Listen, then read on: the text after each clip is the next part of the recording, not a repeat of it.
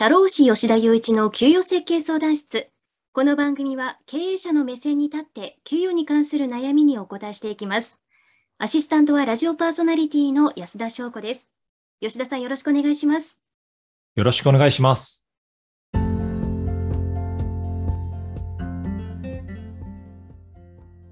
れは私から吉田さんにちょっと気になったニュースがあったのでお話をしたいと思います。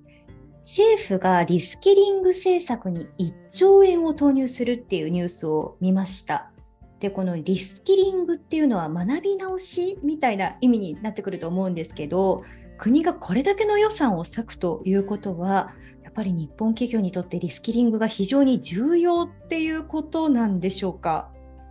はい、あのすごく重要です。うん、まず、リスキリングという言葉について解説します。あの英語で言うとですね、まあ、あのスキルっていう言葉があるんですけれども、はい、まあ、その能力っていう意味だと思うんですね。で、それをまあ ING にすると、まあ、スキリングっ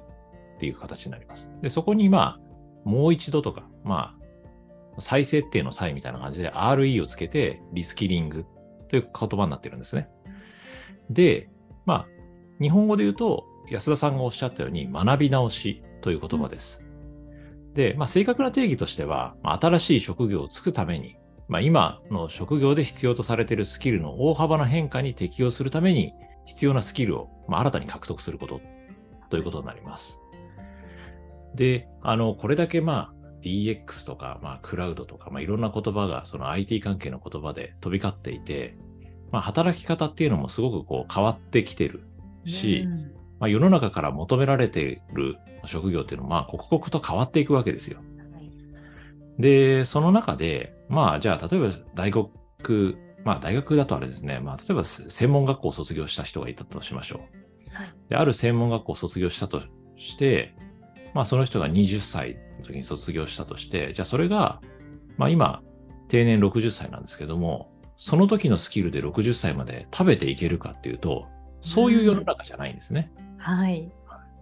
なので、あの、学生から社会人になった後も、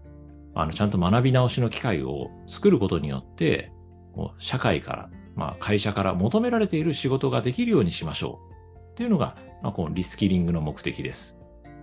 ほど。まあ、確かにその学生の時って頭も柔らかいですしいろんなこと吸収できますけど大人になって仕事しながらそしてどんどん頭も硬くなっていく中で何かを学ぶっていうのは本当にそうやってちゃんと時間と機会を与えられないとなかなか難しいことですよね。そうですね。まあ、あの、時間もそうですし、まあ、お金も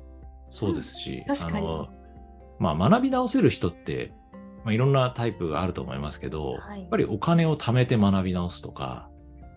まあ、あの、我々の資格商売だったら、あの、仕事をしながら取る人もいますけれども、はい、まあ、場合によっては、こう、貯金を貯めて、で、一旦退職して勉強に専念するっていうケースもありますから、やっぱり学び直しって、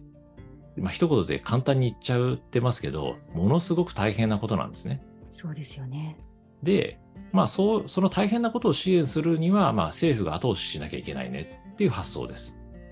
で、まあ、政府の目的としてはですね、まあ、このリスキリングを進めて、で、まあ、あのまあ、産業っていろいろあるんで、その成長産業に労働力を生かし、移動させたい。まあ、いろんな学びを、まあ、いろんなタイプあると思うんですけど、まあ、DX で文脈として語られることが多くて、まあ、IT の勉強しましょうみたいな話で語られること多いんですけど、まあ、いろんな成長産業があるんで、そこに対して、こう、学び直して、今までのスキル、プラス新しいスキルを得て、その成長産業に転職することによって、まあ、成長産業の労働力確保と、まあ、日本全体の成長っていうのを確保していきましょうというのが、まあ、このリスキリングの目的です。なるほど。まあ、そうやって学び直しをすることで、日本全体が活性化するっていう、まあ、大きな目で見てこう長い目で見て考えているっていうことなんですね。はいそうですね、まあ、国とか、まあ、個人にとって、まあ、大事なんだろうなっていうのはなんとなく今分かったんですけど会社の経営者にとってはどうでしょう？メリットってあるんでしょうか？あはいあります。まああの例えばデジタルトランスフォーメーション DX を求められている企業にとっては、まあ、従業員のリスキリングを推進することによって、まあ、その IT による業務効率化？まあ、業務効率化っていうとなんかピンとこないかもしれないですけど、まあ、単純に今まであの投下していた労働力だったり、まあ、そういう例えば業務委託費とかが、まあ、削減できれば単純に利益が増えるわけです。まあ、単純に儲かりますよと。はい。まあ、それは一つのメリットだと思います。で、じゃあ例えば DX で、その、儲ける。まあ、DX を推進することによって業務効率化を図って儲ける。っていうふうにしていきたいと。まあ、どの経営者も考えるわけですけれども、まあ、この DX を推進できる存在、存在というか人材っていうのは、まあ、すごく少ない。うんはい、まあ、あの、パッと出てくるのはシステムエンジニアとかプログラマーっていう人が出てくるんですけれども、はい、こういう人たちっていうのはものすごく採用が難しくなってますし、まあその給与も上がっていると。うん、で、まあそういう人たちを採用して、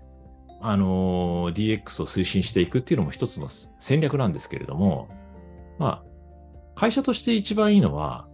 既存の従業員さんをリスキリングで教育して、はい、まあ、IT もできる人材に変えれば、自社のことも分かってるし、まあ、IT の導入もできるようになるんで、はい、まあ、あのすごくスムーズにあの DX 化して、あの儲かる会社に変わるんじゃないのかなと思います。そうですね。やっぱりその、まあ、DX もともとできてる人たちの能力を上げるっていうよりも、まあ、ゼロのゼロベースの人たちを少しずつできるようにして、まあ、平均値を上げていくってなるとすごい会社の能力自体もすごい上がりそうですよね。そうですね。あのー、今安田さんがおっしゃったようにその DX って特定の人たちだけでできるものじゃないんですよ。例えば管理職の A さんだけが IT に詳しければ、それで成立するかっていうとそうじゃなくて、その部下の人たちも詳しくならなきゃいけないし、まあ、もっと言うと、お客様も含めて、まあ、全体としてこう IT に慣れていかなきゃいけないっていうのがあるんで、まあ、すごく大変なことなんですね。はい。はい、なので、まあ、政府は、あのこういった予算をつけて、あの全体としてこう学び直しの機会を後押ししているという流れになってます。うん、はいまあ、結構なんか長い目で見ていかないといけなさそうではありますけどでもやらないと始まらないのでやっぱり今やろうっていう声を上げてるのはすごいいいことだなっていうふうに思いますね。はい、でこれ逆にデメリットっていうのはあるんですか？まああのリスキリングして能力が上がったら、うん、じゃあ私仕事できるようになったんで他の会社に行きますとか言われる可能性はありますよね。そういうあのすごい単純な、まあ、昔からよくあるような、はい、こう流れがあると。そうですね。まあ、これは、そう、やっぱりどうしても能力が高ければ高いほど、どこの会社も欲しがりますから、どうしてもそういうリスクはあるわけです。まあ、だからといって、じゃあなんか教えずに、自社で、なんていうんですか、まあ言葉悪いですけど、買い殺しにするべきなのかっていうと、それは違うと思うので、ね、まあじゃあ、どういう会社であるべきなのかっていうのは、やっぱりリスキリングをして、すごく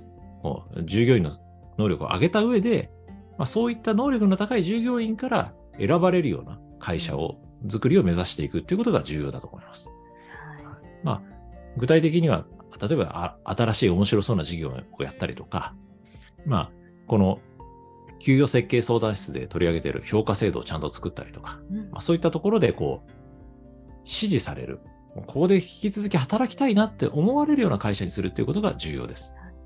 そうですね。まあ、従業員の成長もしっかりサポートしつつ、まあ、会社とそのまあ従業員の関係がすごくよく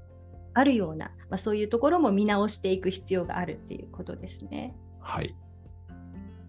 え今回はリスキリングについてお話をお伺いしました。ありがとうございました。はい、ありがとうございました。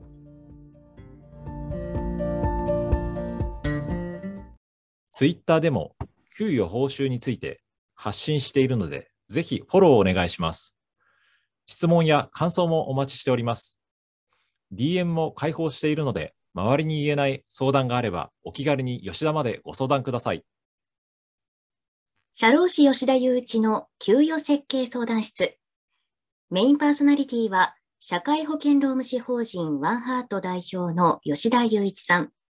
アシスタントはフリーアナウンサー、ラジオパーソナリティの安田翔子でお送りしました。次回の放送もどうぞお楽しみに。